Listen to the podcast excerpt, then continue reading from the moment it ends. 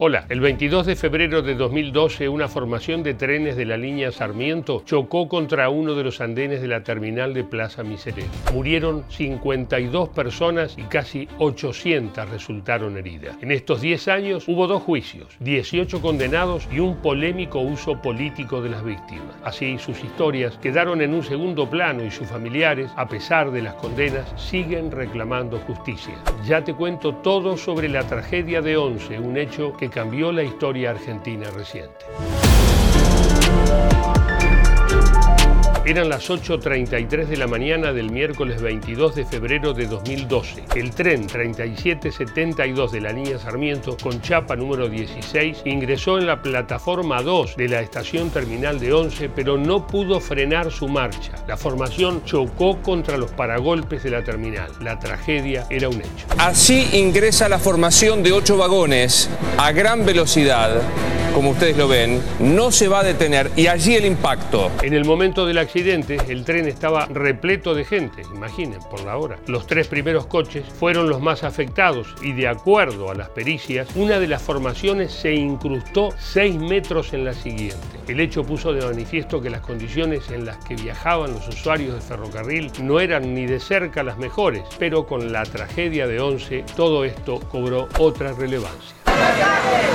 Thank you. En ese momento la concesión de la línea Sarmiento era de la empresa Trenes de Buenos Aires, también conocida como TVA, propiedad de la familia Sirigliano. Enseguida el ojo de la opinión pública se puso en la empresa y en los funcionarios que tenían a su cargo el área y el control, Juan Pablo Schiavi y Ricardo Jaime, secretario y ex secretario de Transporte, y Julio Devido, ministro de Planificación. La oposición a Cristina Fernández de Kirchner, entonces presidenta, intentó usar la tragedia para atacar la totalidad su gestión. La mandataria, por su parte, tuvo que dar explicaciones por el mal desempeño de sus funcionarios. En el medio estaban las víctimas. Los 40 millones de argentinos y las víctimas necesitan saber qué es lo que pasó y quién es el responsable.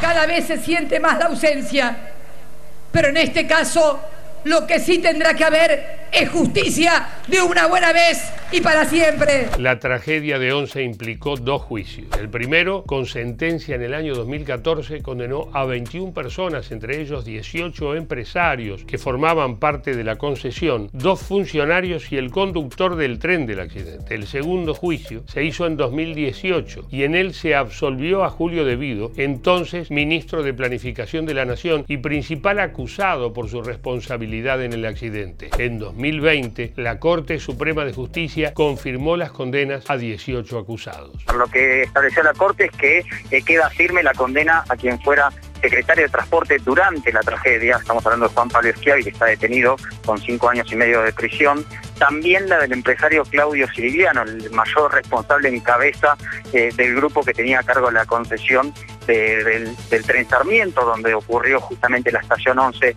el accidente, y en el caso de Ricardo Jaime, que está detenido por múltiples investigaciones, él tenía una pena única de ocho años de prisión que comprendían otras dos causas. La cosa es así. En el fallo de 2015, los jueces establecieron que las condiciones de funcionamiento del tren eran malas porque los fondos públicos que se recibían no eran destinados a mejorar el servicio y se detalló que los funcionarios no habían controlado el destino de esos fondos. Sin embargo, más allá de las responsabilidades políticas y empresariales, el foco estuvo en Marcos Córdoba, el maquinista de la formación. ¿Por qué? Porque reconoció haber sido el responsable del hecho al desconectar el freno de emergencia. El maquinista del tren de la tragedia de Once, Marcos Córdoba, obtuvo el beneficio de la libertad condicional y abandonó el penal de Marcos Paz. El motorman fue condenado a tres años y medio de prisión en 2018 por el choque. En febrero de 2021, el bloque del PRO en la Cámara de Diputados presentó un proyecto de ley para otorgar una indemnización a los familiares de las víctimas y a los sobrevivientes, más allá de la causa judicial, la tragedia de Once es sobre todo un conjunto de historias de personas cuyas vidas fueron truncadas para siempre. Gente que esa mañana iba a trabajar o a estudiar o que llevaba a sus hijos al colegio. Personas que tenían sueños, anhelos, ilusiones, como todos. ¿Cómo se hace para seguir adelante después de una tragedia de este tipo? ¿De dónde se saca fuerza? ¿Es posible reconstruir la vida? Ese día yo iba a trabajar con Cari. Ella ese día quiso venir conmigo porque era tiempo de vacaciones y bueno,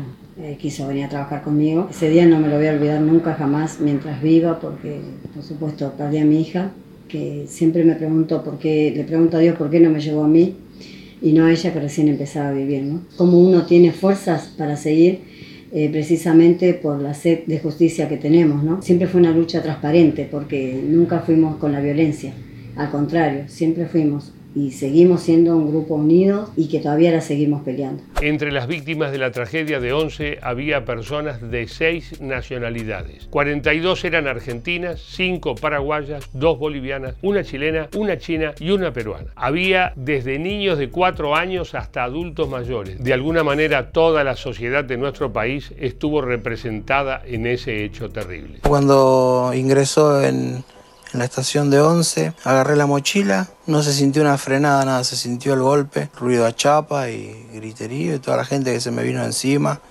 yo que caí arriba de gente, y bueno, ahí quedamos todos aprisionados, no entendíamos nada. Esa mañana Pitu iba a trabajar, sacó su boleto de ida y nunca más volvió. Ese día lo buscamos durante 17 horas, al cual la madrugada del día siguiente nos enteramos de que Pitu estaba fallecido. A raíz de, de toda esta tragedia, la vida nos cambió por completo y decidimos emprender el tema del juicio para que todos los culpables vayan presos. A 10 años de una de las mayores tragedias ferroviarias de la historia argentina, la sensación sigue siendo de impunidad, a pesar de las 18 condenas. Julio Devido fue absuelto. Juan Pablo Schiavi, ex secretario de Transporte, obtuvo la libertad condicional por haber cumplido dos tercios de su condena. Marcos Córdoba, el maquinista de la tragedia, recibió el mismo beneficio. El único funcionario vinculado a la tragedia que sigue preso es Ricardo Jaime.